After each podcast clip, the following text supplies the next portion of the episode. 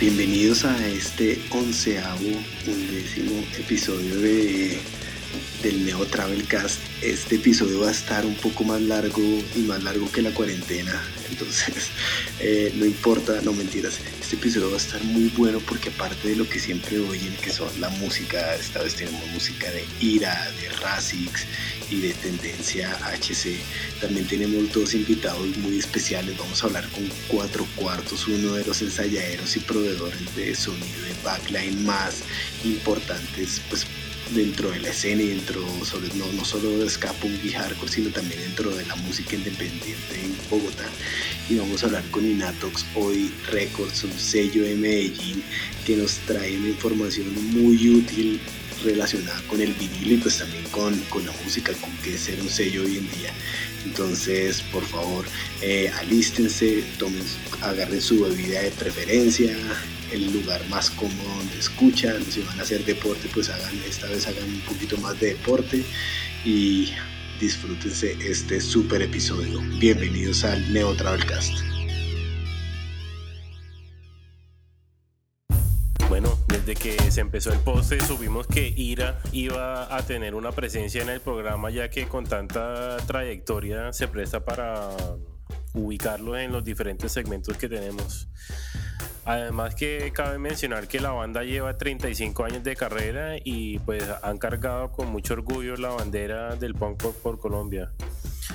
Hoy queremos contarles dos cosas sobre la banda. La primera es que vamos a lanzar su canción nueva no te preocupes, eh, un tema que, la canta Mónica y tiene una letra muy alentadora. Eh, la interpretamos como unos consejos sabios que tal vez suenen muy eh, clichésudos, pero al, al, final del día no cegamos tanto que decidimos no aceptar la verdad y pues no aplicamos lo que decimos. En resumen, la realidad de uno toca aceptarla y no, dejamos, y no debemos dejar que nos afecte lo que no importa.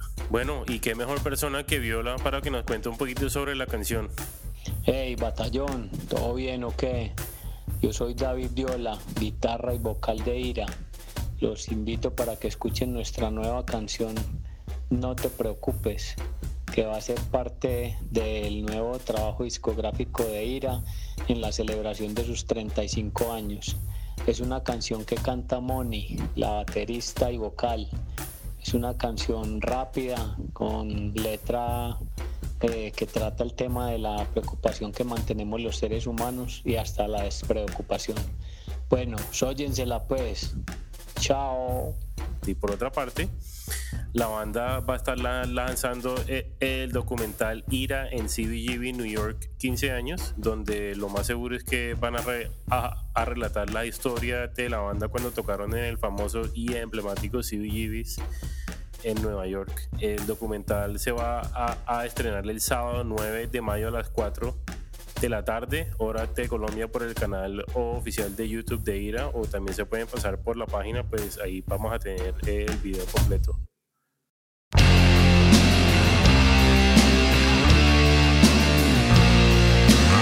No te preocupes por lo que te han hecho, todo puesto volverá, el karma se encargará. No te preocupes si es que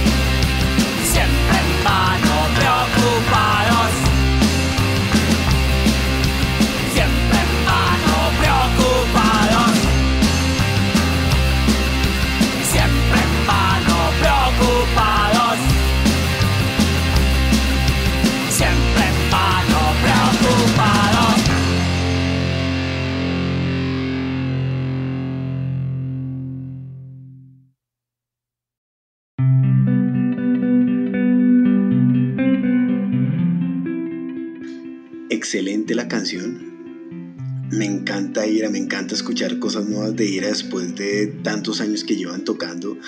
Y de, de Ira tengo algo que decir y es que aparte de ser una banda emblemática, una banda, una banda a la que todos en Colombia, pues digamos que miramos con demasiado respeto y admiración, hay una cosa a destacar de ellos es que siguen siendo muy sencillos, muy amables, unas personas con las que, uno les, uno, llega a ellos, uno les pregunta algo y, y le responden de la mejor forma posible, con la mejor actitud. Entonces, pues para todo el mundo esto es un ejemplo y es que, y es que nadie, nadie está más alto, ni nadie es mejor, ni nadie es nada más en esta escena de punk, es que hardcore, todos somos lo mismo y todos tenemos que tener esa actitud de compartir, de colaborar y pues de aprovechar que que tenemos un gusto en común, que realmente es mucho más lo que nos une y es más, muchas más las oportunidades de ayudar y colaborar ya pasando a temas que no le gustan a Daniel, porque a Daniel no le gusta el ska según él, pero yo lo he visto con sombrerito y con mocasines. Eh, con eh, hace eh, pues ustedes saben que esta cuarentena que va a durar 15 días más no importa cuando estén escuchando este podcast pues han llegado festivales en Facebook Instagram YouTube y hasta Zoom. Y se acuerdan del programa que hicimos. Bueno unas semanas atrás les habíamos hablado que Bogo, Bogosca Collective estaba listando su festival. Y la noticia es que el sábado 9 y domingo 10 de mayo todos vamos a poder bailar ska incluso Daniel con 35 bandas de todos los estilos posibles. La transmisión será a través del Facebook de Bogotá de Collective y será una excelente oportunidad para escuchar lo que les digo, bandas de todas las eras y también de todas las ciudades. Hay bandas de Popayán, de Bogotá, Medellín, de Pensilvania, Caldas, de Villavicencio, de La Calera, mejor dicho, va a estar buenísimo. En la en la página les dejamos el flyer y, la, y pues todas las bandas que van a tocar. Así que Daniel, aliste otra vez los mocasines, sáquele de brillito y nos, y nos conectamos este sábado y domingo 10. ¿Vale? Haré el esfuerzo. Listo.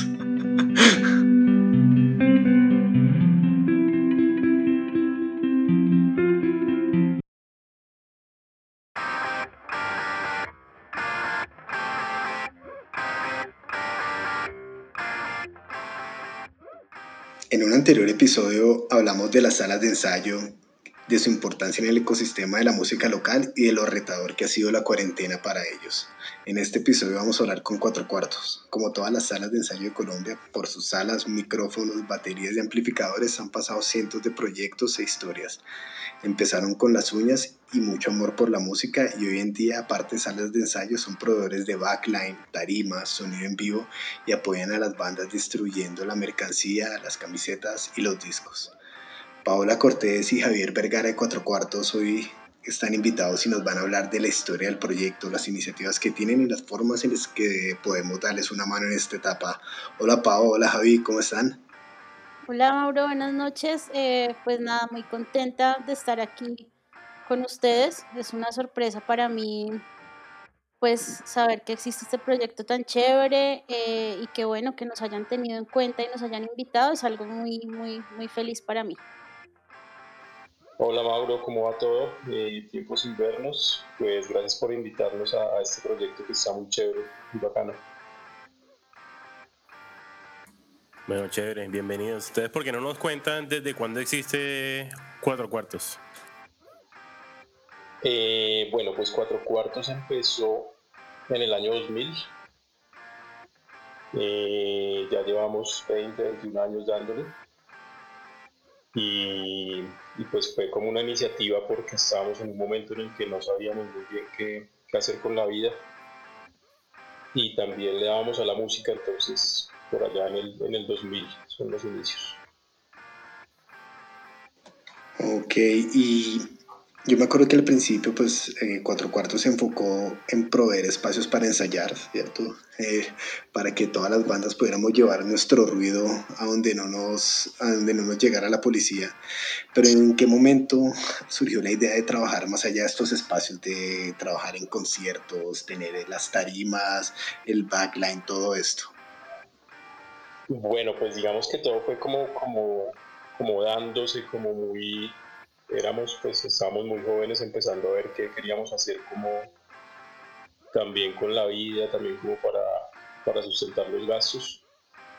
Entonces la primera idea pues fue una sala de ensayos porque teníamos nuestra pues una banda y nos gustaba la música y también nace como un espacio para nosotros mismos poder ensayar tranquilos. Entonces eh, las cosas fueron naciendo ahí como casualmente. Me acuerdo mucho que uno de los chicos que ensayaban de, las primeras bandas que fueron tenían un concierto en un bar en, en, como por que se llamaba Roca la Pared.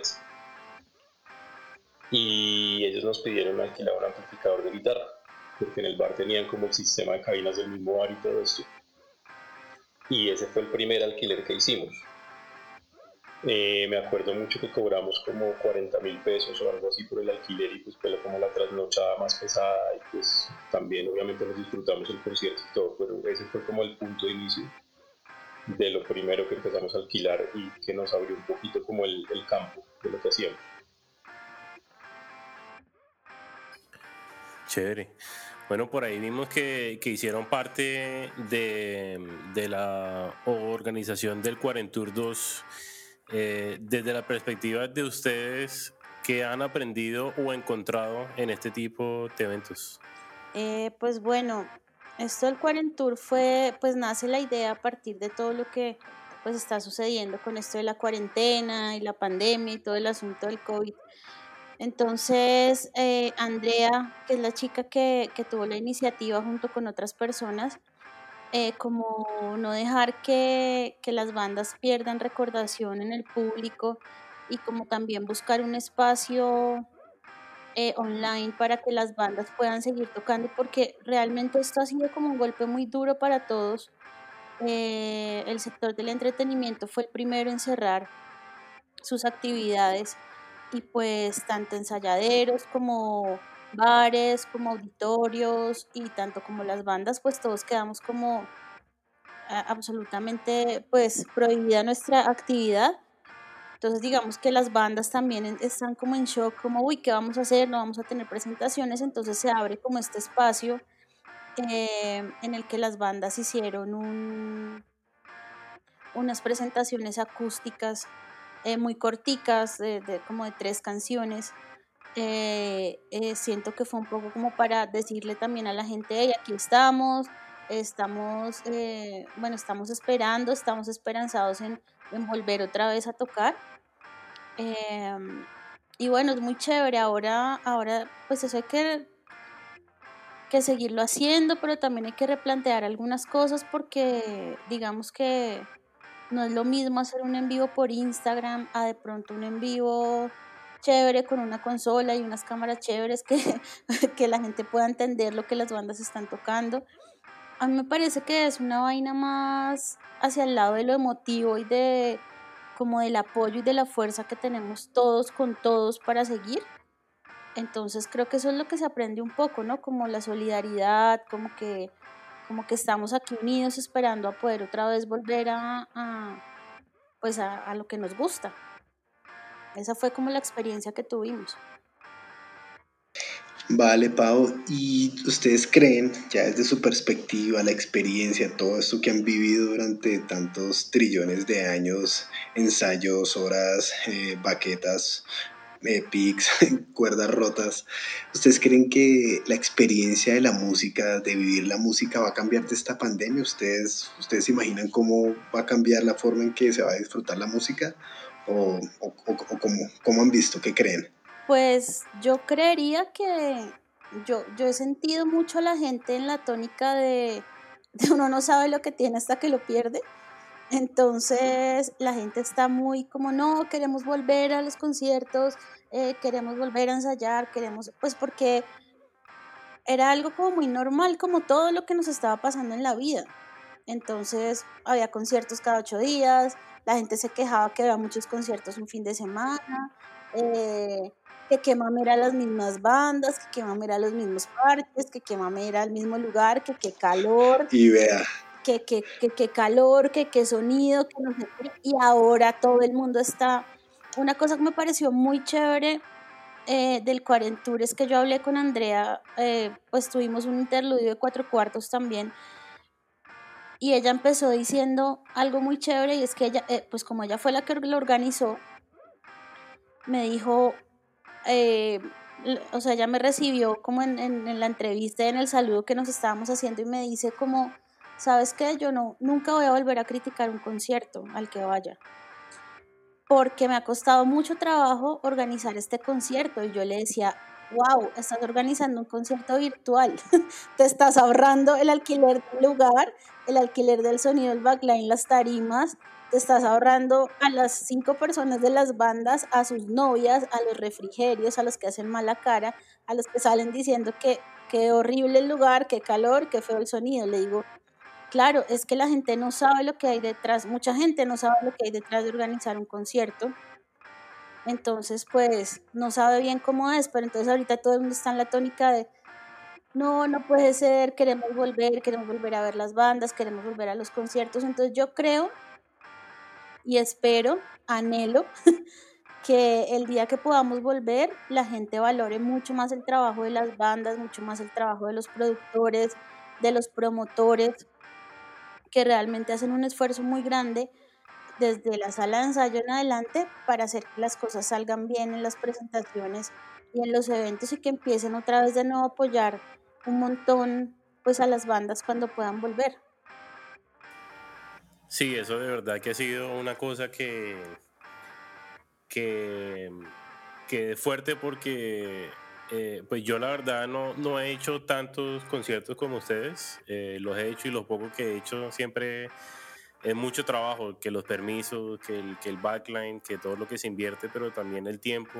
Eh, y pues no hay como que una, una ayuda, así sea emocional, para decirlo así. Pero bueno, em, Ahorita mencionaste pues que, que, con el cuento de la cuarentena ha tenido un impacto muy grande en cuatro cuartos y otras salas de ensayo. Entonces, ¿de, de qué manera eh, se pueden ayudar a las empresas como ustedes? Bueno, pues nosotros, bueno, algo que nos pasó muy, muy bonito y muy chévere apenas empezó la cuarentena, bueno, unas semanas después de que empezó la cuarentena fue que una de las bandas que ensaya en Cuatro Cuartos tuvo una iniciativa muy bonita que fue invitar a todas las demás bandas que ensayan en 4C a pagar sus ensayos como si estuvieran yendo. Eh, la banda que tuvo esta iniciativa se llama The Tryout, es una banda de hardcore que ensaya hace más de 10 años en Cuatro Cuartos. Em, y ellos sacaron un flyer diciendo Cuatro Cuartos es nuestra casa, necesita ayuda. Y bueno, muchas de las bandas que, que ensayan en 4C eh, aportaron, hicieron un aporte como si, bueno, listo, esta semana vamos a pagar nuestro ensayo. Eso, eso es algo muy chévere que nos pasó. Eh, nosotros estamos invitando a las bandas también de pronto si pueden comprar un paquete de ensayos ahorita y usarlo cuando podamos volver. Y eh, ahorita estamos con una iniciativa eh, marca Gato, Walco y School Clothing. Eh, con cuatro cuartos nos unimos todos para sacar eh, una merch nueva de cuatro cuartos y la idea es que con la venta de estas camisetas nosotros podamos recaudar, fondos como para poder pagar como lo más urgente porque nuestra actividad económica está completamente parada y cuatro cuartos es, pues es lo, la única fuente de ingresos que tenemos nosotros. Y pues todo lo demás sigue y el sector música, el sector entretenimiento no está recibiendo ningún apoyo de ninguna entidad gubernamental, no está recibiendo ningún apoyo de nada, o sea, simplemente como siempre, porque esto realmente no es algo que sorprenda, porque yo creo que nosotros no hemos recibido ningún tipo de apoyo nunca. Todo ha sido autogestionado, las bandas, los espacios, eh, los auditorios. Eh, Mauro ahorita puede contar una historia acerca de eso los auditorios, los ensayaderos, las bandas, todos, todo lo estamos haciendo nosotros mismos siempre, sin ningún tipo de patrocinio ni apoyo extra y pues ahorita está pasando lo mismo. Y como no estamos pudiendo trabajar, no estamos pudiendo tener ingresos, pero sí todo lo demás sigue igual, entonces ahorita la campaña que estamos lanzando con cuatro cuartos es que con la compra de una camiseta nos pueden ayudar a nosotros a recolectar fondos y se quedan ustedes con unas lindas camisetas diseñadas por Juan Galvis de Hualco, por Tatiana y por, y por Pecas eh, de marca Gato y por School Clothing, que es la persona Gerardo que nos está haciendo el estampado. Entonces, cualquier persona que nos quiera colaborar, pues puede escribirnos al Instagram de Cuatro Cuartos o al mío y comprar su camiseta. Y están bacanas, ¿para qué? Eh, Yo voy a comprar la mía. Ahorita hablamos por el interno, Pau. Yo no sé cómo hacerlo, pero me guardan unita, de alguna manera. ¿Me escribes? ¿Me escribes? ¿Envían a Hawái? Exacto. Ahí vemos cómo se hace eso. Pero bueno, eh, bueno, y aquí como para, para meterle un poquito de, de, un tono un poquito más, más positivo, porque pues bueno, hemos, hemos pasado por unas semanas bastante pesadas, ¿no?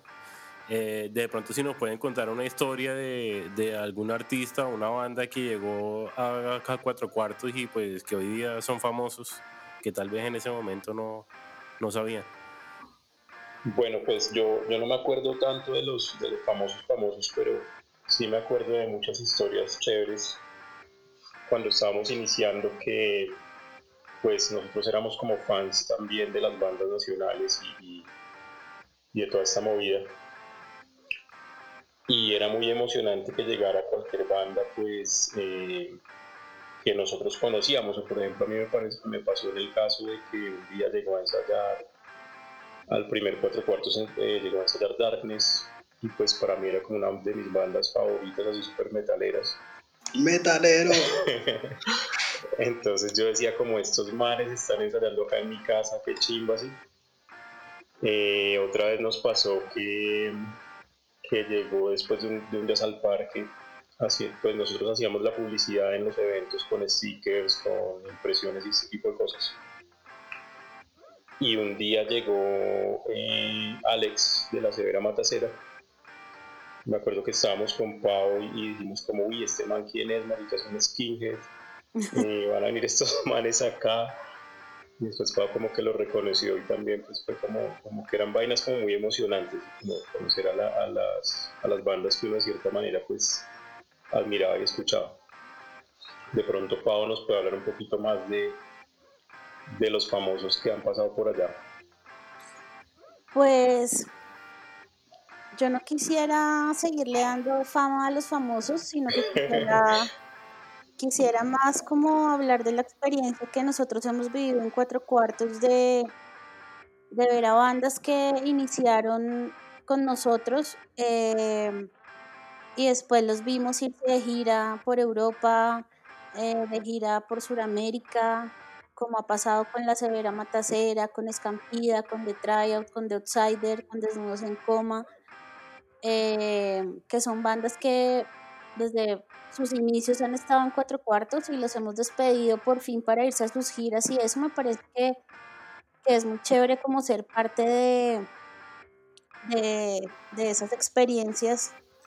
Eh, no sé, es chévere también ver, por ejemplo, como, no sé, el día que Razón de Ser pasó a Rock al Parque después de 11 años de pasar papeles y estar ahí en la recepción de cuatro cuartos y pasaron, o sea, como que siempre que una banda que, que de los de cuatro cuartos pasaba Rock al Parque era como una alegría, o cuando una banda decía, nos salió una gira por Europa, nos salió una gira por Sudamérica, bueno, yo creo que todas esas cosas eh, alegran mucho y pues los famosos ya tienen quien les haga fama, nos toca a, a los que están con nosotros y a los que no tienen los recursos para ser famosos, porque no es que no sea el talento, sino los recursos, eh, pues darles una mano para la difusión y para muchas cosas peores que necesitan las bandas locales.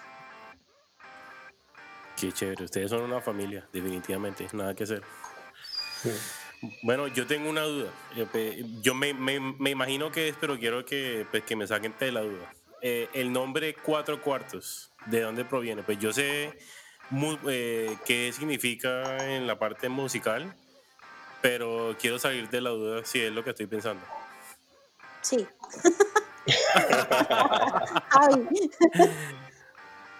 ¿Tiene que ver con el hardcore o qué? Bueno, digamos que el nombre pues fue como, como el, nombre yo lo puse y fue porque cuando íbamos a abrir las salas pues tocaba ponerle algún nombre, ¿no?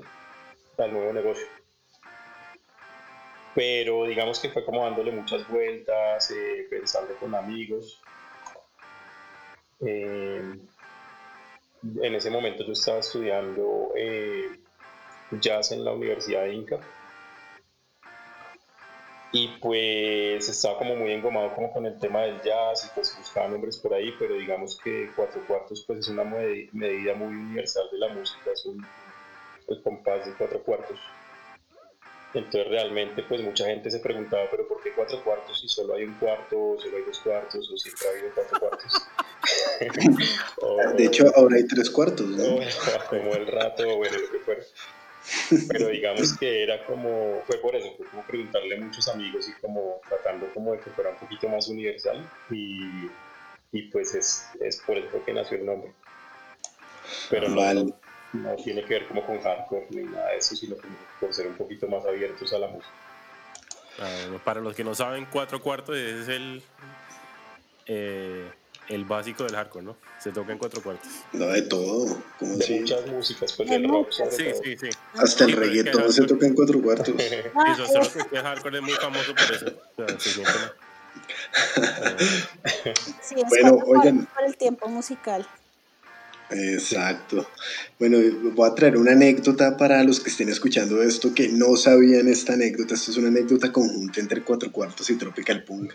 Hacia 2004, a, a, esta gente que está en este momento conversando y de otros pues que ya no hacen parte ni de Cuatro Cuartos ni de Tropical, pero pues en ese momento estábamos, nos dio la gran idea de hacer un auditorio conciertos, algo que siempre se, siempre se va a necesitar en Bogotá y en esa época se necesitaba mucho.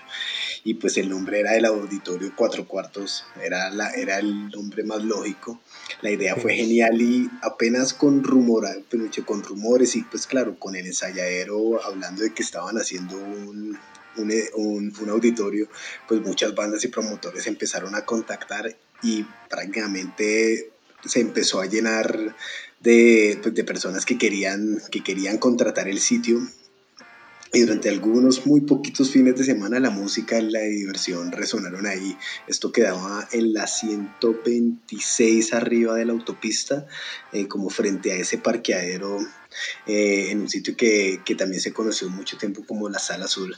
Sin embargo, varios factores impidieron que el proyecto continuara y pues que una, una, una experiencia edificadora, por no usar otros términos, y todos aprendimos de esto. Javi, ¿se acuerda de eso? sí, claro que sí, me acuerdo mucho porque fue un, pues fuimos en, en cierto modo pioneros, aunque pues antes de nosotros también existieron algunos sitios para, para presentación de bandas.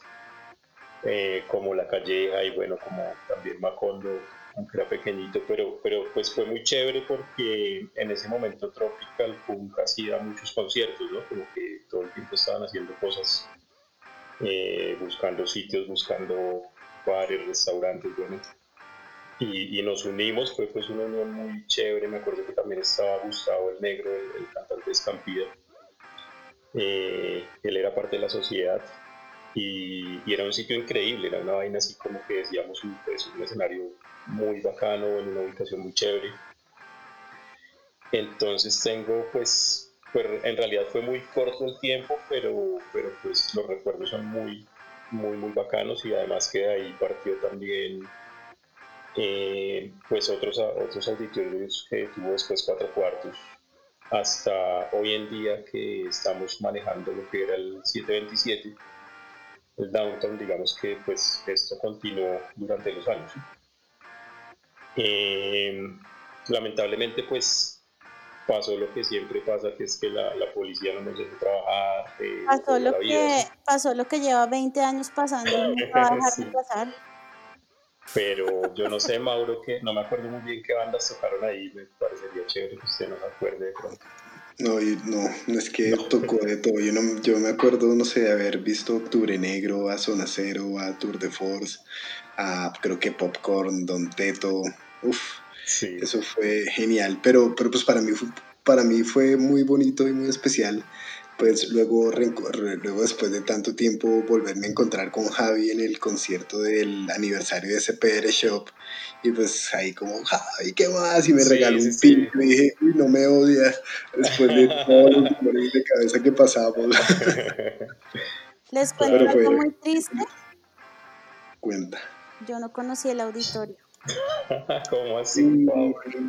Claro, porque en esa, en esa época eh, pues en esa época y en esta época yo siempre estoy al frente de las salas, entonces pues había un concierto, tocaba ver quién se iba a quedar en 4C, pues atendiendo las bandas, todo el asunto, entonces fue como no, este no voy, pero el otro sí, no, no pude ir este, el otro, pum, cerrado.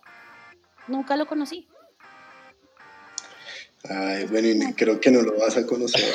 Yo creo que ya van, a, ya van a tumbar ese edificio.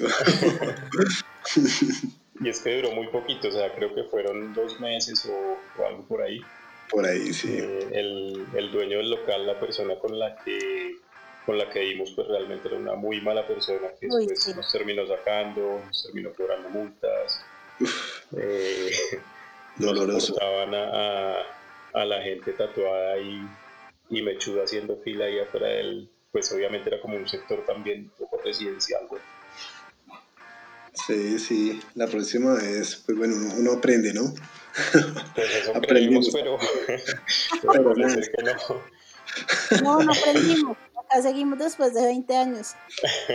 Sí. No, pero, pero yo creo que aquí el lema con el que, el que, o sea, lo que han hecho aquí es que es haz música. O sea, ese es como el lema aquí de todo esto y pues una invitación para que todos despertemos ese músico que tenemos dentro y, y, bueno, para que compongan, para que ensayemos, para que toquemos en vivo, grabemos y para que se lleven estos proyectos adelante. Entonces, hoy los queremos invitar a todos los músicos que, que alguna vez han ensayado en sus salas, que han usado su backline en algún concierto o han usado sus equipos para, para hacer cualquier eh, eh, álbum o, lo que sea, eh, las invitaciones que los apoyen de alguna manera porque pues 4C siempre ha estado ahí. Entonces, para que esta familia no se separe. Bueno, está muy chévere y, pues perdona ahí por los inconvenientes a veces en las tarimas. Yo tengo unas quejas, pero se las doy ahorita. No, nada, todos somos amateurs en esto y todos le metemos ganas y corazón. Y en serio, muy felices de tenerlos acá ayudando a tantas bandas, colaborando y con la buena actitud, porque siempre lo hacen con muy, muy buena actitud. Muchas gracias en serio, cuatro cuartos y todos, por favor, apoyémoslos. Bueno, muchas gracias a ustedes por darnos la oportunidad también de de contarle a la gente cómo nos puede apoyar en este momento. Y pues nada, estamos a la espera de poder volver, eh, de poder volver a recibir a nuestros amigos, a nuestros clientes, a las bandas en cuatro cuartos. Y bueno, también a la espera de poder volver a, a tener conciertos para que los disfruten y los valoren ahora sí que ya los tienen. bueno, sí, muchas gracias en serio por, la invitación. Eh, éxitos con todo el programa y, y pues esperemos qué pasa porque es algo que no depende de nosotros. Este, este tema en el que estamos ahorita, pues algo de salubridad. Y pues todos queremos eso, queremos volver a estar apeñuscados en un, en un sitio, viendo las bandas que nos encantan y, y pues así el lugar esté, esté como esté, esté sudoroso, esté lo que sea ojalá que, podamos volver a vivir esto.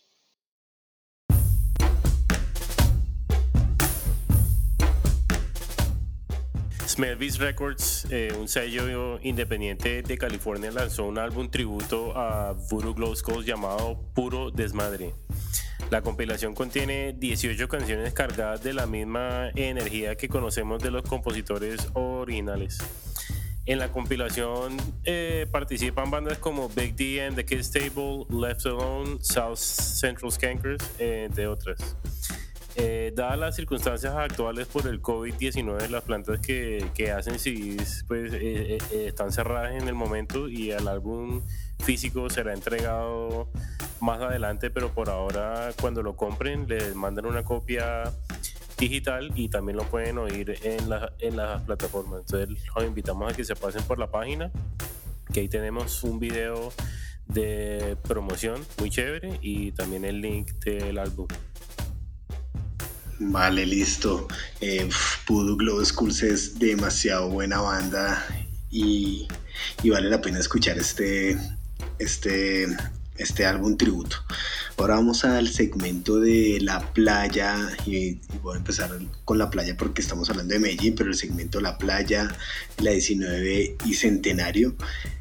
Esta vez vamos a tocar vamos a tocar música de Razix, una banda de Medellín y, y les, ¿qué les cuento de esto? Ustedes saben que revisar el inicio del punk, Sky Hardcore en Colombia, siempre nos va a llevar a Medellín. Finales de los 80, inicios de los 90 hubo una explosión de bandas que con la película Rodrigo de No Futuro de Víctor Gaviria se consolidó y generó una identidad que todavía perdura, como Punk Medallo. Algo muy destacado de ese grupo de bandas es que registraron su trabajo en cassettes y vinilos. En la categoría de vinilos, los splits de 7 pulgadas fueron un formato muy popular, pues se compartían gastos entre bandas. Y un split muy importante es el de Razix y Sociedad Violenta en 1989. De Sociedad Violenta encontré una entrevista muy curiosa que les hicieron desde España y, y en la página les vamos a dejar en el, el enlace. De Razix sabemos que hace parte de la misma cama de bandas que hicieron parte del disco Banda Sonora de Rodrigo D. También sabemos que luego de este split en 1990 hicieron un 7 pulgadas titulado Latinoamérica. Este split es muy importante y más, y, más adelante se van a dar cuenta porque cuando hablemos con Inatoxoid Records, pero pues Razix y Sociedad Violenta son bandas que hacen parte o están muy eh, alineadas con el origen del, street punk y del hoy en Colombia. Eh, en palabras de Daniel, de Daniel Gómez de Inatox Records, pues él dice que uno las escucha como muy chatarreras, que es un término que usan mucho en Medellín, pero más por la forma de producir de producir y grabar y el sonido que se lograba en Medellín en esa época. Pero detrás de eso pues habían unas bandas, o eh, digamos este par de bandas tenían como, como una postura o una actitud más encasillada dentro del subgénero street punk y hoy. Hoy entonces hablando de hoy, pero hoy con H vamos a escuchar Plásticas, una canción que puede interpretarse como la perspectiva más callejera y punkera de Plástico de Rubén Blades, pero pero pues versión, lo que les digo, no punk medallo, sino street punk medallo. Y de las letras de la música punk, pues siempre se pueden decir muchas cosas, pero algo que yo les puedo decir es que viajan en el tiempo y no pierden vigencia y plásticas de Razix es una muy buena muestra de esto. Entonces con ustedes, por favor, pónganle, súbale al dial y con ustedes plásticas de Raxis.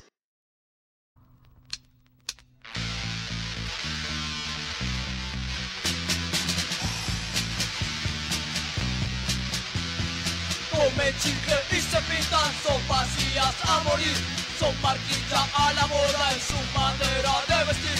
Para todo es interés, andan detrás del billete, solo miran al que tiene, del que gasta y nada siente, son vacías a morir, son marquillas a morir, son pintura a morir, andan por ahí, están sucias viejas como para cogerlas, hacerle ver lo que es la vida, llena de problemas y llena de pobreza. Anda por ahí esas sucias como para cogerlas, hacerle ver lo que es la vida, llena de problemas y llena de pobreza. Chicanean aunque tengan para nunca quedar mal, son programadas que viven del que dirán. Chicanean aunque tengan para nunca quedar mal. Son pinturas programadas que viven del que dirán. Son vacías a morir.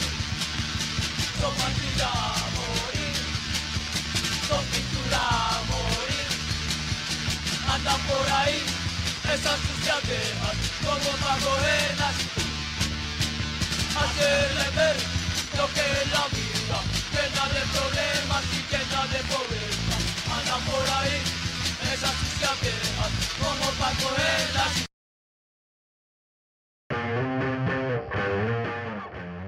Bueno, bacana, bacana la canción y, no sé qué, qué es lo que pasa aquí cuando hacemos la planeación que después de una canción bien pesadita vamos a tocar una o hablamos de una canción mucho más suave.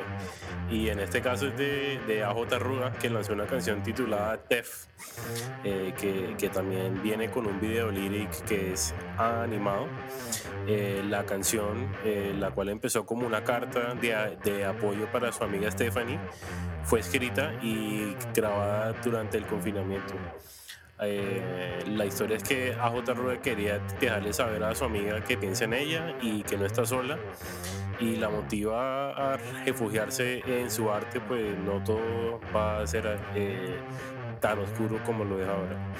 Es un gran mensaje no solo para Stephanie, pero eh, todos los, los que se sienten igual. El video fue ilustrado por Valentina Zuleta, fue animado por Alexandra Restrepo y fue producido por Paola Cardona. En cuanto a la producción eh, musical, la batería fue grabada por Juan José Pacheco, fue mezclada por Camilo Salazar y Simón Sánchez y la, y la masterizó Tomás Velázquez, todos estos desde su casa. Entonces eh, los invitamos a que se pasen por la página, ahí van a ver el video y la carta original que le hizo a Stephanie. Bueno, mí Andrés Rúa, a quien le mando un abrazo muy especial desde acá, me parece que es un tipo al que le sobra talento y me, y me encanta haber escuchado esta canción. Y Dani, ¿usted qué, usted qué, qué, tal, qué tal le va con la cultura japonesa? No, bien, bien, es, eh, es interesante ver todos los menús, todos los menús en inglés y en japonés y la comida es deliciosa. Entonces hasta ahora, hasta ahora todo bien, muy chévere. Bueno, y, música de Japón, rock de Japón, ¿qué tal? Bueno, pues lo, aquí la verdad no he escuchado mucho, pero pues lo de siempre. eh, las bandas de, de Japón de punk que siempre han sido muy, muy contentas, muy felices, eh, se caracterizan por, eh, por darle esa, esa levantada de, de ánimo a uno. Entonces, eso es lo, lo único que conozco de ellos. Bueno, le voy a hablar de una de las bandas más importantes, High Standard, que es una banda de pop melódico japonés, lanzó un disco en vivo. Esta es una de las bandas más grandes, si no la más grande de punk rock de Japón, pero no es tan grande como Baby Metal, ni no es tan rara como Lady Baby. Eh, usted que le gusta el metal, me imagino que sabe de qué hablo.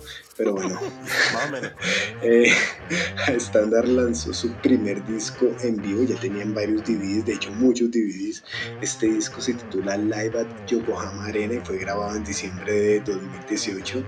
Eh, High Standard se dio a conocer en el hemisferio occidental cuando Fat Records lanzó sus 7 pulgadas y su álbum Growing Up en Estados Unidos, pero la historia de ellos es gigante. Este trío llena estadios enteros en Japón, tiene un propio festival enorme llamado Air y su vocalista lidera Pizza of Death Records desde donde apoya la música independiente en, en el país del sol naciente. Ellos dejaron de producir música a finales del siglo pasado y pues su cantante Ken Yokohama eh, lanzó como una carrera solista, pero en 2017 lanzaron el disco The Gift y pues antes habían lanzado un par de EPs. También eh, tienen un nuevo documental llamado Sounds Like Shit que pueden conseguir en Tower Records. Eso sí, solo si vienen en Japón porque solo hay Tower Records. Entonces les, deja, les vamos a dejar el enlace de, de este disco en vivo en Spotify que trae lo mejor de sus, de sus discos, pues por lo menos los más conocidos en el hemisferio occidental. Excelente, lo va a pillar. Me acuerdo mucho del cover que hicieron de la Pantera Rosa. No sé si la has oído. Obvio. Excelente, excelente. Pero es la peor canción de ellos. Igual, igual es bacana. Es bacana, la va a pillar. Vale. Bueno, excelente. Bueno, eh, para el segundo lanzamiento, eh, esta es la primera vez que hablamos de una banda de Pereira. Eh, estamos hablando de tendencia hardcore o tendencia AHC, como la prefieran llamar. Y bueno, como su nombre lo indica, la banda tiene todas las tendencias que se espera de una banda de hardcore. ideologías de superación, unión, amistad, familia, solidaridad, ética y amor por la música y la cultura. Sus letras están llenas de mensajes con temas de no a la droga, eh, tener una vida sana, no al maltrato animal, rechazo por la discriminación social, la unión familiar y la amistad y eso es precisamente lo que quieren decir con expropiados. Es una canción que hace un llamado a la libertad, una denuncia hacia un gobierno que se toma las tierras de los campesinos sin importar las consecuencias, pero también un llamado a aquellos que han sido expropiados para que luchen por lo que es suyo. La canción fue producida y grabada en Green Studios Colombia, mezclada y masterizada por Alex Green y el diseño de la carátula estuvo a cargo de Eduardo Zapata. Entonces los dejamos con expropiados de tendencia HC.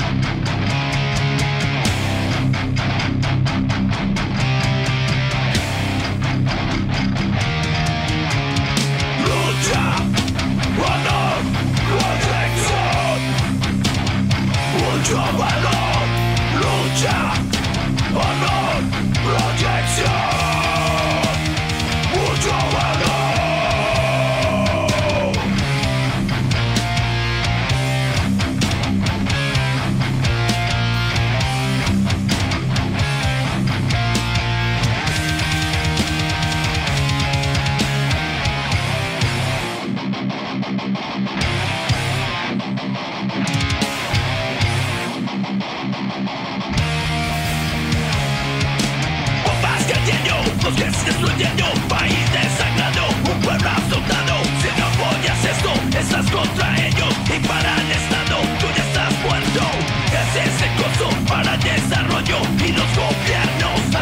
y mi instinto animal.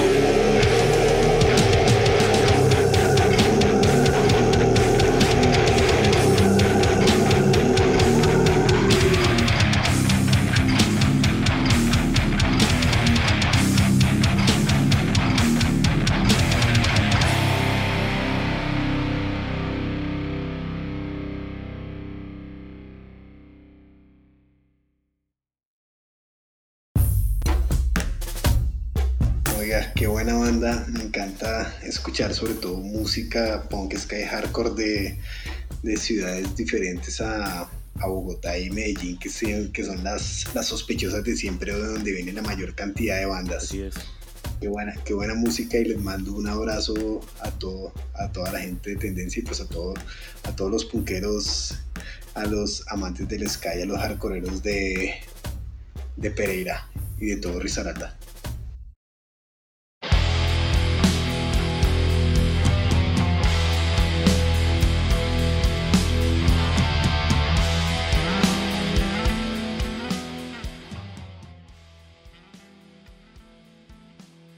Bueno, estamos aquí con Daniel Gómez de Innatox hoy, que es un sello independiente desde Medellín y bueno, eh, vamos a hablar un poquito sobre, sobre lo que está haciendo. Entonces, eh, bueno, bienvenido. Hola Daniel, un saludo muy especial y también para Mauricio, acá con la mejor energía desde Medellín, Colombia, con muchas ganas de, promover esos artistas independientes y, y toda esa música underground que se crea acá desde los barrios, comunas y diferentes eh, periferias que tiene nuestra ciudad de Medellín. ¿Ustedes cómo están? Daniel por allá, un poquito alejado en esa tierra colombiana y Dani por allá en Bogotá. ¿Cómo van ustedes? Bien, aquí cuarenteando. Gozando. Exacto, sí, a ver, tener un sello disquero siempre va a ser una tarea desafiante, no importa si es en los 80, 90, 2000 o en los 10, yo no sé si se dice así, pero hoy que estamos hablando pues con, con Daniel de Inatox, eh, un sello que pues que, vale la pena notar que se, que se ha especializado en street punk y en hoy, pero pues también en otros, pues en, otras cosas que ahorita nos va a contar. Eh, aparte de lanzar música nueva como el disco de Hombres de Barrio, tiene algo muy especial y es que produce su música en el, en el más físico de los formatos, que son los vinilos. Entonces aquí la primera pregunta que queremos hacerle, Daniel, es ¿cómo interpreta Natox lo que es ser un sello independiente hoy en día? Bueno, eh, pues directamente, como ustedes lo han resaltado, es una tarea muy complicada. Eh, pues la industria musical se ha, se ha visto aporreada fuertemente con este segmento inicial de, la, de lo, lo que fue piratear CDs, piratear pues como en esa época, iniciando los, el año 2000, y, luego dar ese paso al tema de los streaming o, de las plataformas broadcasting. Por lo tanto, yo creo que la, que la música eh, tuvo una transformación. No sé si muy interesante, pues como tal para, para el público, pero yo creo que los que se vieron muy afectados fueron los artistas. Y de un momento a otro, eh, creo que el valor preciado por, por el formato físico eh, fue cayendo a un segundo momento y, creo que, era más accesible la música, sí, de pronto el mensaje se podía llegar o llevar de una manera mucho más fácil, pero digamos que ese valor preciado de poder contemplar un disco, un CD-ROOM o un CD o, o, un tape, una cinta, en las manos era un poquitico complicado. Entonces yo creo que a eso le empezó a apostar Innatox hoy, de casi que con esa filosofía pues ya es lo tú mismo, de, trabajar pues de una manera independiente y, de promover artistas locales. Allí es como nace toda esta iniciativa también que, proponemos desde Inatox hoy. Es una tarea complicada, pero, pero lo bonito es poder ver ese sueño de muchos artistas reflejado a través de un formato físico. Yo creo que a eso es que le estamos apostando hoy y poder tener la música de independiente, esa música pues que, que, no suena de una manera tan comercial en otros espacios, pero que, los músicos se sientan profesionales y que valoren también lo que han hecho y que ellos puedan ver ese, ese trabajo que invierten en las composiciones, en los tiempos de ensayo, eh, en sacar digamos que un montón de recursos económicos, eh, humanos que los puedan ver reflejados también y que se traduzca en una pieza musical interesante y en una pieza musical que valga la pena y que, y que los monte también a ese estatus de, agrupación profesional y agrupación que deja un legado eh, en este mundo artístico, porque eh, aunque bien sabemos, muchas, muchas bandas se crean, muchas bandas pueden tardar incluso 10 años eh, activos, pero casi que quedan nulas y pasan desapercibidas porque quizás no lograron eh, o grabar o en este caso de pronto sacar algún formato eh, que pueda ser de distribución y que en este caso eh, pueda llegar a mucho más público. Cabe resaltar, Daniel y Mauricio, que, que Inatox, pues digamos que no tiene ánimo de lucro. Inicialmente casi que trabajamos en pro de la música que pues hasta ahora estamos gestionando acá en Medellín y en Bogotá, que ya tenemos también una banda fichada en Bogotá para empezar a producir con ellos, pero casi siempre bajo esa filosofía que les he mencionado, hazlo tú mismo y, básicamente siempre con ese propósito es de, dar a conocer las agrupaciones y que ellos puedan tener sus, sus formatos físicos como garantía también de, de, esa pieza musical o de, o de esa tarea tan bonita que han logrado realizar hasta el momento. Eso es como una de las filosofías iniciales pues, que podíamos resaltar a través de, lo que hacemos nosotros acá en Medellín. Excelente. Sí, yo, yo crecí en una época donde era ese momento donde el vinilo ya se estaba casi que muriendo y el cassette era el furor y el CD ya venía como lo novedoso. Y pues nunca logré como, como eh, darle el, no el respeto, sino como que eh, el aprecio que se merece el vinilo. Eh, y bueno, hay muchas cosas que yo no sé, entonces te voy a hacer una pregunta un poco compuesta aquí, que son, son como varias preguntas en una, como para decirlo así. Entonces, de pronto, si, si me puedes decir cuáles son las cosas que, que toca tener en cuenta cuando alguien quiere sacar eh, un álbum en, en, vinilo, o sea, los costos, las unidades mínimas, eh, el, formato en que se hace todo, o sea, eh, los colores, el picture disc, y si se pueden hacer en Colombia también porque no sabemos, y cuáles son los aspectos legales entre los CDs y, las plataformas de streaming.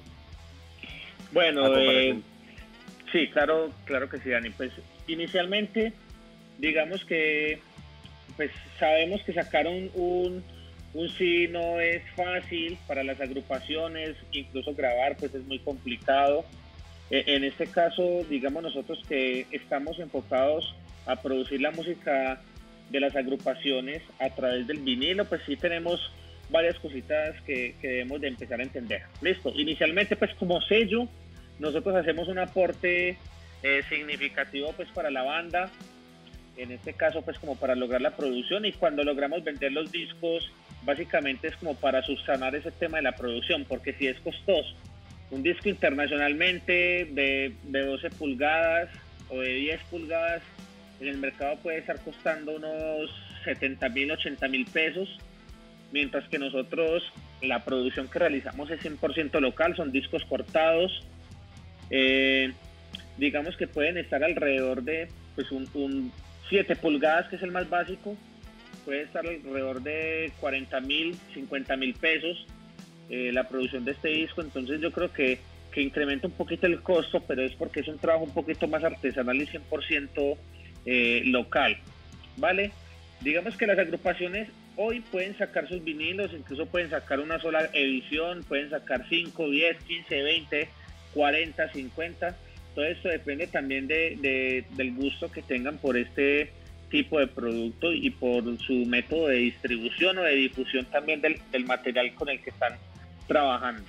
Entonces, inicialmente tienen en cuenta que, que sí, es un poquito más costoso, pero la ventaja es que podemos sacar menos copias. Si usted empieza a solicitar discos en España, eh, o en el resto de Europa, donde sí producen de manera más masiva y donde producen a través de, del prensaje de vinilos.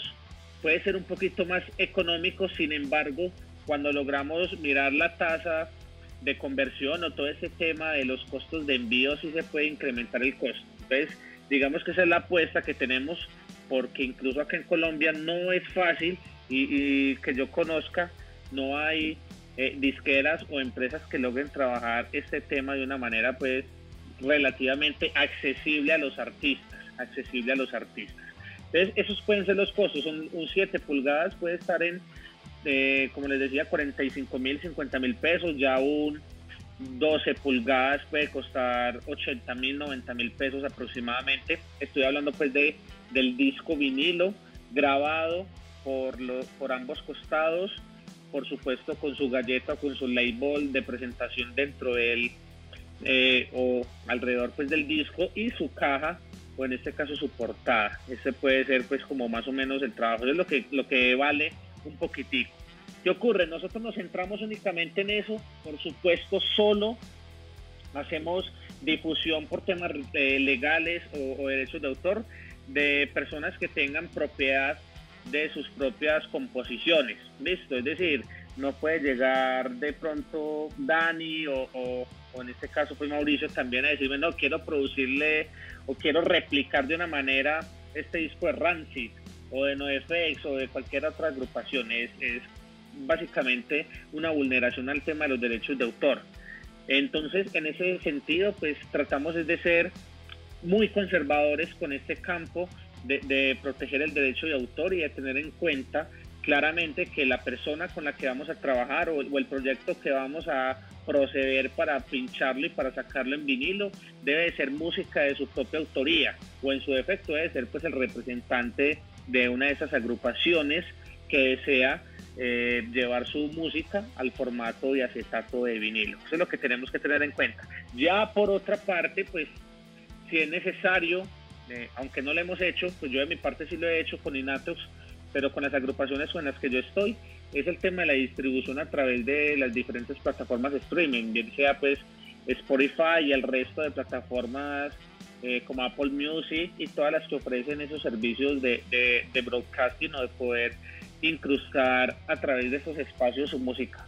Esto sí ya es directamente con la agrupación, si desean pues uno les puede hacer el favor, sino que no me gusta meterme de pronto mucho en ese tema porque ustedes bien saben también que eh, a medida que la música se suba ya, eh, se empiezan a detectar también los derechos de autor, YouTube y, todo este tema legal y de pronto pues en algún momento uno no sabe, la, agrupación tenga bastante repercusión a través de este entorno digital y pueda generar un, grado de monetización a través de esas plataformas. Entonces, de pronto, para evitar ese tipo de, de procesos que, ay, bueno, pero es que les montaron y, y, no tuvimos allí de pronto regalías o algo de esta índole, pues, pues yo sugiero, incluso hay rutas que pueden encontrar en, en diferentes plataformas, rutas de cómo los artistas independientes también pueden eh, montar en ese sentido su música a través de las plataformas.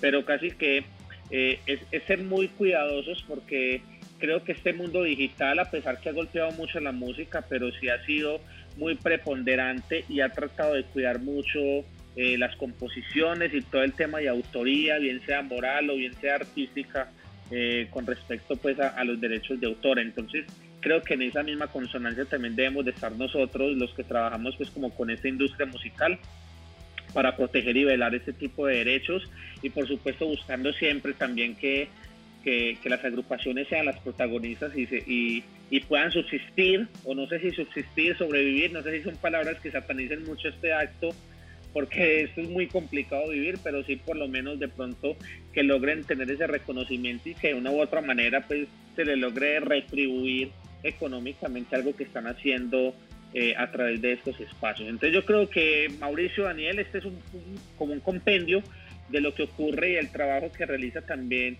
Inatos hoy con el tema artístico y, y, pensado también pues como desde la creación de los vinilos pasada por este tema eh, claramente del entorno digital o de lo que ocurre en la virtualidad con la música. Una pregunta, eh, Daniel, es decir que en Colombia en este momento no hay empresas que produzcan vinilos, como había en Medellín hace hasta, ah, pues toda la vida hubo en Medellín, creo que Fuentes producía vinilos. Disco Fuentes, incluso tengo entendido que hace un par de, bueno, de años vendió toda su maquinaria y, y creo que han dejado de explorar ese campo, por lo menos acá en Medellín. ¿Qué ocurre? Eh, como ustedes saben, en el campo musical desde hace un par de años y, y también con toda esta tendencia vintage, eh, yo creo que volvió a ser protagonista el vinilo, por lo menos en Europa tienen un alto grado de distribución la música a través de, de los vinilos. Hace, hace poco logré, eh, pues desde, una, desde unos sellos independientes también en, en, en Europa logré traer cerca de 58 LPs como para, para distribuir por acá. Hay unas bandas también independientes de esa zona. Y, creo que por allá sigue siendo muy vigente. ¿Qué pasa? Eh, las agrupaciones, y no hablo solo del rock, eh, agrupaciones de salsa y de otro tipo de géneros en Colombia se han empezado a meter en esa tendencia. Y si no estoy mal, yo, no yo he hecho mucha búsqueda a través de internet pero si no estoy mal, en Bogotá yo creo que han podido también prensar este tipo de productos. No he logrado ubicar claramente quién lo hace y una empresa por allí, HC Records se llama, es un señor Henry que trabaja como desde los años 90 prensando discos.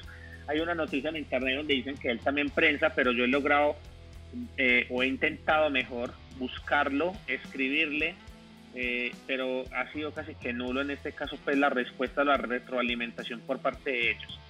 Ahora en Medellín, ahora mismo en Medellín, eh, Discos Fuentes no está activo y no hay, eh, puedo hablarlo con seguridad porque para meterme en este, en este campo pues tuve que hacer una búsqueda exhausta y, y puedo hablar con seguridad que hoy estamos pues en el mes de mayo, pleno COVID, para los que nos escuchen de pronto más adelante a través de este podcast, Hoy no hay una marca, empresa que prense discos acá en la ciudad de Medellín de manera masiva.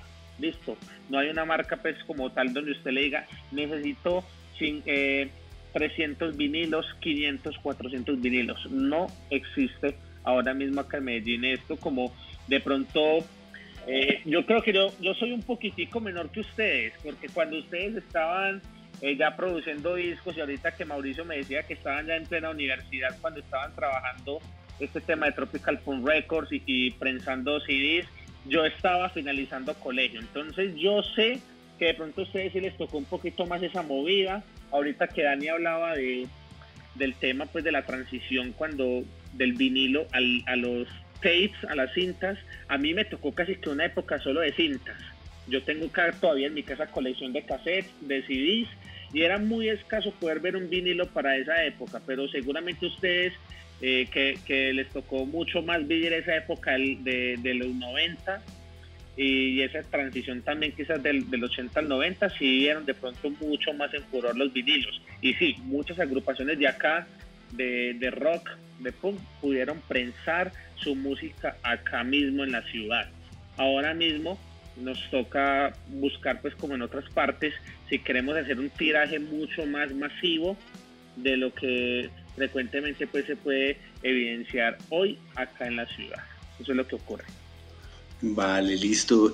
Y ya para finalizar, Daniel, cuéntenos qué planes tienen para el futuro del sello, qué bandas están próximas a salir, dónde, cómo, cómo se puede comprar la música que están haciendo. Bueno, pues eh, directamente claro que eh, pensando pues como en temas económicos, eh, es muy difícil que un sello independiente acá lograra hacer una producción única a través de vinilos, entonces convoqué a un amigo que tiene una marca y, básicamente pues digamos que se unió al proyecto. Ahora mismo estamos trabajando en tres proyectos, como Inatos hoy, estoy trabajando en tres proyectos que están casi que digamos que en la puerta del horno, ya están para salir, es una banda eh, de, eso es que Green Core de acá de la ciudad de, Medellín. Básicamente los he prensado a ellos porque son amigos, porque también para que dejaran ese legado, porque siento que estaban un poquitico problemados como agrupación, entonces que no, que no quedara muerto ese, esa música o ese legado que ellos hicieron, que me pareció interesante, porque lograron prensar cassettes, CDs y ahora pues como que quede consolidado su música en vinilo. Es una banda que se llama eh, Putrida Gestación. Ellos están próximos a, crear o a sacar con nosotros una serie de, de 20 vinilos en 7 pulgadas. Es un sencillo de cuatro canciones que por supuesto si se meten en nuestras redes sociales podrán encontrarlo ahí y Natox hoy en, en Facebook, Instagram y YouTube. Eh, para los próximos días también viene una producción de otro sencillo de 7 pulgadas con dos canciones para una banda de hoy, street punk hoy de acá de la ciudad de Medellín que se llama Indecent Bastard. Estamos también en proceso para finalizar. Este sí va a ser un 10 pulgadas de una banda también de acá de la ciudad de Medellín que se llama Exceso de Alcohol, una banda que fue muy popular en, los, en el año 2000 bueno, finalizando el año 2000, cerca del año 2008, 2009, ya no está activa, pero queremos como relanzar esa, esa música que ellos vivieron y que solo sus seguidores la pueden encontrar a través de YouTube. Queremos dejarla en formato físico. Viene también una banda de Bogotá que se llama Corsarios. Eh, viene otros discos de Resiliencia y eh, viene también la segunda producción de Hombres de Barrio que va a estar ahí disponible. Esos son los proyectos próximos que tenemos. Esperamos que esta contingencia pues, nos pueda ayudar a masificar y por supuesto también a finalizar mucho más rápido la producción de estos vinilos. Excelente, bueno, ya ha mencionado varias bandas eh, y, bueno, para la persona que, que, no conozca el street punk o el hoy, ¿me puedes dar tres discos o bandas colombianas que sean eh, eh, esenciales? Bueno, sí, te voy a dar tres discos esenciales. acá hay una agrupación en la ciudad de, de Medellín muy importante, se llama Yesterday Heroes. Esta banda, digamos que viene activa hace unos cinco años, seis años han logrado prensar dos vinilos. Ellos contaron con la suerte de, poder fichar con dos sellos, uno en la República Checa y otro en Estados Unidos para hacer su producción. Esa es una banda pues como de referencia de aquí de la ciudad. Eh, podríamos referenciar también bandas bogotanas como Agrogan o, o, una banda también de Villavicencio que se llama Old Pride. Relativamente el género es, podríamos decirlo, muy desconocido acá sin embargo, no, eh, por el hecho de no ser desconocido no significa que no tenga su historia. Listo. No sé si recuerdan para la época una banda que se llamó Razix, que se llamó Sociedad Violenta, que son bandas de acá de la ciudad de Medellín que empezaron también con todo ese legado de lo que es el street punk, de lo que es el hoy. Y ahora digamos que, que no es tan popular, tiene cierto número de seguidores, pero comparando pues con, con un punk más melódico o con un punk de pronto más hardcoreero, creo que Loisi cae eh, en un segundo o tercer momento por el tema de popularidad, porque no es muy usual ver agrupaciones acá y, digamos que incluso por eso mismo vimos una oportunidad de lanzar esas bandas, porque banda que nazca dentro de este género casi que es seguida por, por, los simpatizantes de esta música, porque acá no hay muchas agrupaciones que realicen como tal este, este tipo de, de música o de estilo de punk. Entonces allí viene eso. Entonces, para redondear, Vamos a hablar de Agrogan, Yesterday Heroes, Indecent Bastard eh, y Exceso de Alcohol también los podríamos eh, meter allí. Ahora hay bandas también en Cali, en Bogotá hay muchas que empiezan a hacer este, este sonido, pero de pronto del año 2000 para acá o incluso en este último lustro más o menos, en estos últimos cinco años también. Excelente. Bueno, oiga Daniel, en serio, increíble, me, encantan dos cosas, pues lo primero es como la, pasión que, tienes pues por el género y por el trabajo que estás haciendo, el interés, pues el, o más bien la falta, el, como las buenas intenciones que tienes es hacia la música, hacia que perdure el trabajo de las bandas, perdure el, legado de todo ese esfuerzo que hay. Eh, no, hecho, nos encanta escuchar eso y me pone muy feliz pues hablar contigo y conocer más de Inatox, eh, Inatox Hoy Records.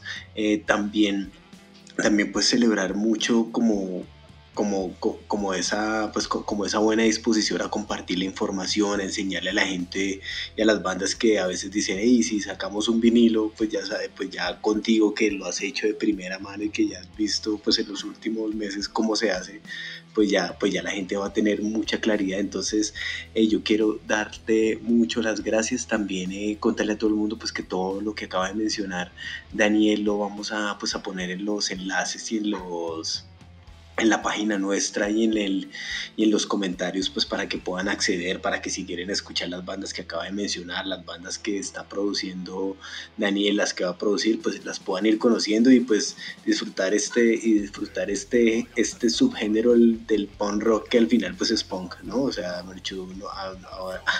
a, alguien le puede gustar Green Day, a otros Exploited, a otros eh, Cognitive Rejects, lo que sea, pero al final todo es lo mismo.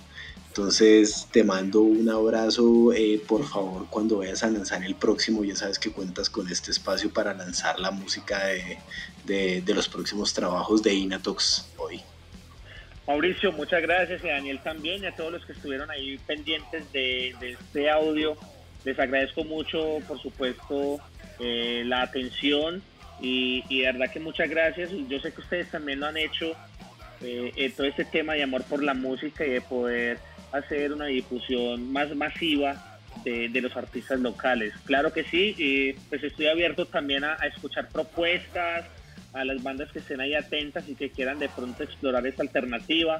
Eh, muy interesante y a ustedes les agradezco mucho por el espacio que, que me, han, eh, me, han, brindado y, y, dale, hay que darle con la música y muy bacano ahí la referencia que es al final, Exploited, The Reyes, Green Day, pues yo creo que todos tenemos ese tema en común y, y, las tres bandas que has mencionado yo creo que son representativas para todos nosotros, bien sea pues la tendencia musical dentro del punto en la cual nos movamos, pero son puntos de referencia para todos. Un abrazo.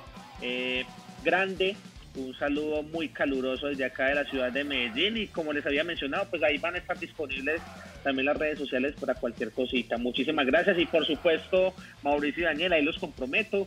Cuando tenga listas las otras producciones, eh, por supuesto las podremos mencionar acá en este espacio y quien quita pues que queden algunas acá para que los rifemos con los oyentes que han podido seguir este espacio a través de las diferentes plataformas broadcasting. Un abrazo.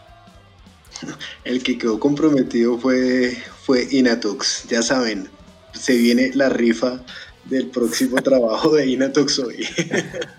vale, no, en serio, felices. Muchas gracias. Vamos por toda. vale. A ustedes, muchachos, muchísimas gracias. Un abrazo, pues. Listo, pues. Chao. Chao.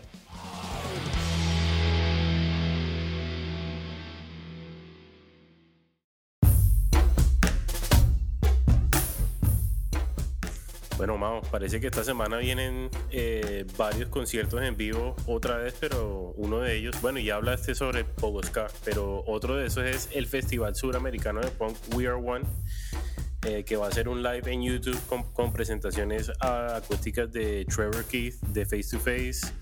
También va a tocar Strong Out, Belvedere, Much the Same, Anti, Antilectual, Decline, Make War, Adrenalize, All, the Postcards, Xander y uh, Against the Hero. El concierto va a ser el sábado 9 de mayo a las 5 hora de Sao Paulo, que vienen siendo las 3 de la tarde hora de Colombia.